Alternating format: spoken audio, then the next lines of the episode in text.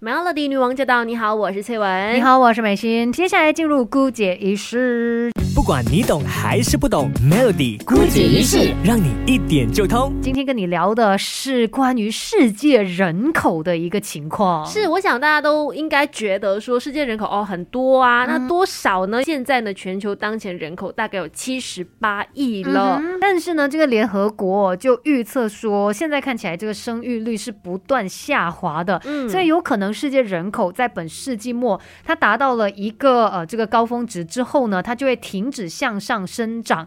那但是最新的一个研究甚至更夸张的预测，嗯，就是说全球人口有可能在二零六四年达到高峰之后就开始下滑。也就是说，它快要呃越来越接近人口负成长的一个呃时代的来临了。其实这是比预联合国的预期提前了至少是四十年。对，因为二零六四年距离我。我们现在其实也多四十年而已。原本他们是想说，哎，本世纪末嘛，但还没有到本世纪末，哎，我们的这个人口了，这个人数就会下滑。是的，那这一项由全球疾病负担报告所进行的研究呢，它是呃也预测说，全球人口可能在二零六四年来到九十七亿人的这个顶点。可是到了二零一一年的时候呢，研究涵盖了这一百九十五个国家和地区，其实几乎都会面对人口下滑的前景。那到时候呢，这个人口可能会减。减少到八十八亿左右哦，甚至呢，研究还指出哦，像是亚洲啊，还有中东欧地区人口减少的速度是最快的，好像南韩啊、西班牙、泰国等等在内的二十三个国家，嗯，有可能在本世纪结束之前就会少一半的人口哦。我觉得日本应该是一个最显著的例子吧，因为在二零一七年的时候，他们其实有曾经人口是达到一点二八亿的历史新高的，可是他们去算了之后发现，可能到了二一零零年的时候，可能只剩下五千三百万人而已哇！所以这个人数人口不断的在减少，嗯，究竟是为什么会有这样子一个下滑的趋势呢？我们等一下再来告诉你，Melody。Melody 女王驾到！你好，我是翠文。你好，我是美心。今天姑姐一事呢，我们来聊聊这个全球人口负成长的时代呢，已经就要来临了。是的，为什么全球人口会面临一个下滑的趋势呢？哎，讲来都心虚啊！看我们两个已经是一个代表了。对啦，因为就是大家可能现在都觉得说不用这么早结婚嘛。对，而且现在就算是结婚生子啦，很多人也会觉得说啊，我就是一两个孩子其实就够了，或者说结婚也不一定生子。的也有那个叫什么丁克族，随着大家的这个计划有变之后呢，人口也就逐渐的去到一个可能啊，不是现在，可能几十年之后会出现负增长的一个时代。对，因为其实一般而言，如果要维持当前人口水平的话，一个国家的总生育率呢，也就是 TFR，它是应该要在呃二点一这个数值的。嗯，而且他们就是根据十五到四十九岁的这个女性平均生育子女的数量来看的一个。预期值，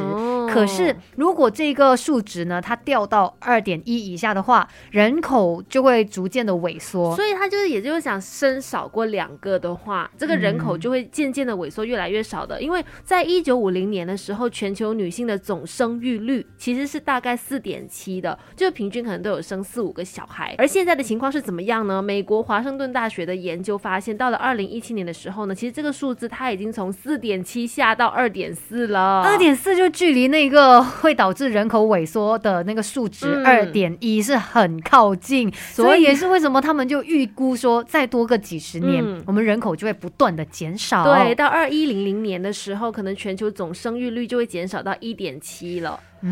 甚至以下都有可能，也就是造成人口负成长的最大最大主因。哎，但是呢，这个少子啊，还有高龄化，有可能对经济上面也会造成一些影响。等一下再来告诉你这方面的细节。Melody。Melody 女王驾到！你好，我是翠文。你好，我是美心。今天的姑姐仪式呢，我们一起来关注一下全球的这一个状况吧。因为其实全球人口呢，在之前哦是有人太多这样的一个情况的。对，大概是一九六零年代的那个时候，嗯，全世界一直在专注人口爆炸的议题。然后那个时候呢，可以看到一个很明显的人口一直增长的一个趋势。对。可是呢，现在又有一个明显的转折，也就是急速的从人口太多过渡到人口太少的问题了。对，虽然呃，我们可能有些人也会有这样子的想法，哎，人口变少，它不见得完全是坏事啊。因为你想看人口减少的话，可能对环境，然后对气候变迁、粮食生产等等的层面都会有正面的影响。是，但是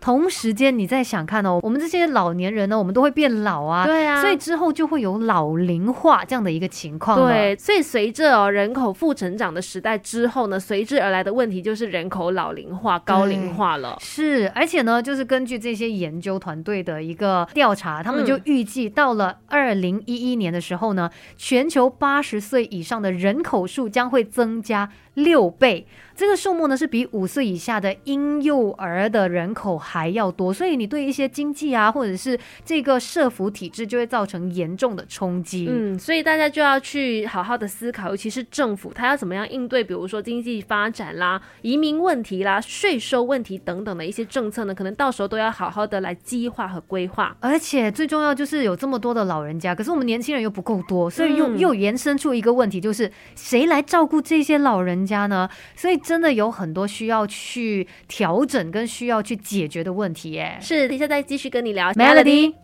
Melody 女王驾到！你好，我是翠文。你好，我是美心。今天姑姐仪式呢，我们刚才有跟你说到很重要的一个呃概念啦，就是为什么我们人口会一直不断的在减少呢？其实最主要就是因为这个总生育率 TFR，这个生育率呢至少要达到二点一嘛。如果是低过二点一的话，就代表说我们的人口会逐渐的萎缩。这也是现在看到全世界在呃发生的一个状况。是，所以呢，大家也去想了，呃，如如果说真的人数减少、人口减少的话，它会带来哪一些负面的影响呢？嗯，其实其中一个很大的冲击就是，比如像是中国啊、印度等等是人口大国嘛，他们很多时候都是非常依赖人口红利去作为经济成长动力的国家。也就是说，它很大部分的劳动力是依赖这个人民的嘛，所以当人口急剧减少的时候，这经济实力也会受到影响的。对，它就没有办法这样子往前冲下去了。嗯，所以人口减少，虽然我们看到。对某些部分是有好处，对，可是原来在经济上面也是有所冲击的，是，所以是不是要鼓励我们两个